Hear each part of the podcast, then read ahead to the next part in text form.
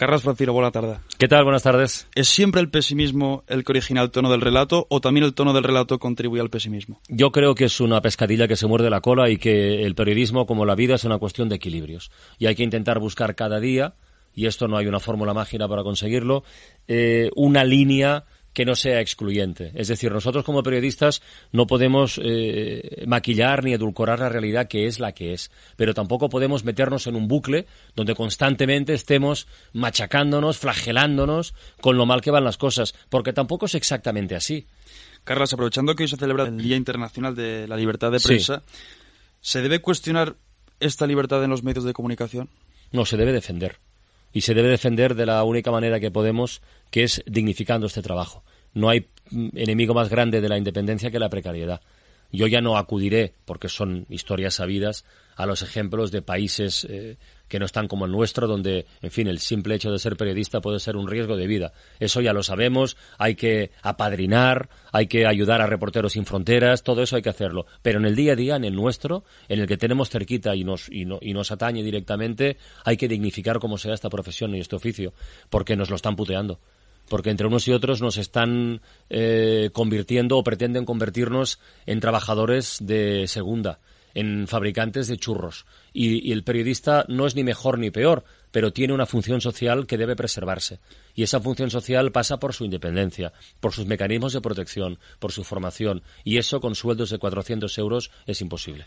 Entonces, ¿qué se ha hecho mal en la profesión para que el periodista muchas cosas, haya perdido esa muchas cosas, reputación? Muchas cosas. Eh, a mí no me gusta generalizar, pero el, el periodismo, los periodistas como, como colectivo, hemos tenido en ocasiones, tanto que se nos critica eh, y no lo tenemos en realidad, el corporativismo, hemos tenido poca valentía para denunciar las prácticas dentro de nuestro propio gremio que pervierten el, el sentido del periodismo. Mm, nos ha dado mucho pudor hablar mal o criticar o censurar o denunciar a compañeros, entre comillas, eso nos ha hecho daño. Nos ha hecho mucho daño que cada vez hay menos empresas y menos empresarios que crean en la función social de este oficio. Hay muy pocas. Nos ha hecho daño la crisis, sobre todo a la prensa escrita. Nos está haciendo mucho daño la crisis. Pero sobre todo, yo creo que nuestro nivel de autoestima mmm, deberíamos regenerarlo, regarlo, eh, reivindicarlo y resucitarlo. Porque, en fin, aunque las cosas estén mal, aunque las empresas eh, estén como están, eh, aunque parezca a veces una heroicidad practicar este oficio, sigue habiendo gente en las facultades, se siguen matriculando estudiantes y esta profesión sigue siendo necesaria. Por lo tanto, hemos hecho cosas mal, pero estamos a tiempo de corregirlas. Porque si no corregimos ahora y no empujamos, dentro de 5 o 10 años no sé dónde podemos llegar. Por encima de otros medios, Carlas, de la que por supuesto incluimos las redes sociales, ¿qué valor añadido tiene la radio a la hora de contar la situación actual? Yo creo que es el medio más auténtico que existe, el que está más pegado a la calle, el que está más pegado a la, a la realidad. Eh, yo creo que la radio y la SER singularmente se ha convertido, lo es, eh, lo digo sin ninguna chulería ni, ni, ni nada, se ha convertido en un, en un altavoz para los que tienen problemas para que se escuche su voz. Y cada vez hay más en este país. Entonces yo creo que la radio, por su propia manera de ser, por su propia frescura, eh, por la inmediatez, por la agilidad, es ahora mismo lo más, lo ha sido siempre, pero es ahora mismo lo más pegado a la calle. Y eso no debemos perderlo. Es decir, las redes sociales han sido una revolución, lo son sin duda, pero antes estaba la radio. No es que sea ni mejor ni peor, es que ya estaba. Es que ha estado toda la vida el Señor. Entonces ahora, en momentos puntuales, como cuando hay un terremoto un atentado, una inundación, ¿a dónde acudes? A la radio pues ahora estamos en situación de emergencia. Lo que pasa es que ya dura demasiado. Es una putada porque es muy larga.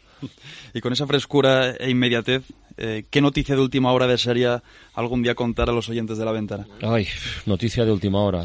que alguien tuviera, pero es imposible, es una utopía, por lo tanto ya no es una noticia.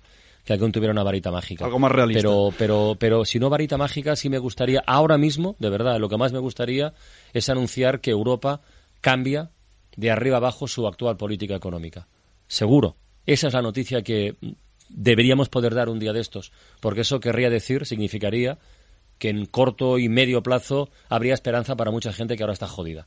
Eso me gustaría decirlo. Hubo un tiempo en donde todo el mundo decíamos que nos gustaría dar la noticia del fin del terrorismo de ETA. Bueno, eso está prácticamente conseguido. Por suerte, ahora es esto. hay demasiada gente, demasiada gente que lo pasa mal en este país. Me gustaría poder dar la noticia de que hay una esperanza para ellos. Pues con buenas esperanzas que a veces parece que, que falta nos hace, nos despedimos. Carlos Francino, hasta otra. Muchísimas gracias y empujad que nos hace falta. Que simpàtics que s'us veu i quin mal devia fer i m'ho imagino o ho intento i t'asseguro que comprenc que encara avui sense remei tot trontoll i un segon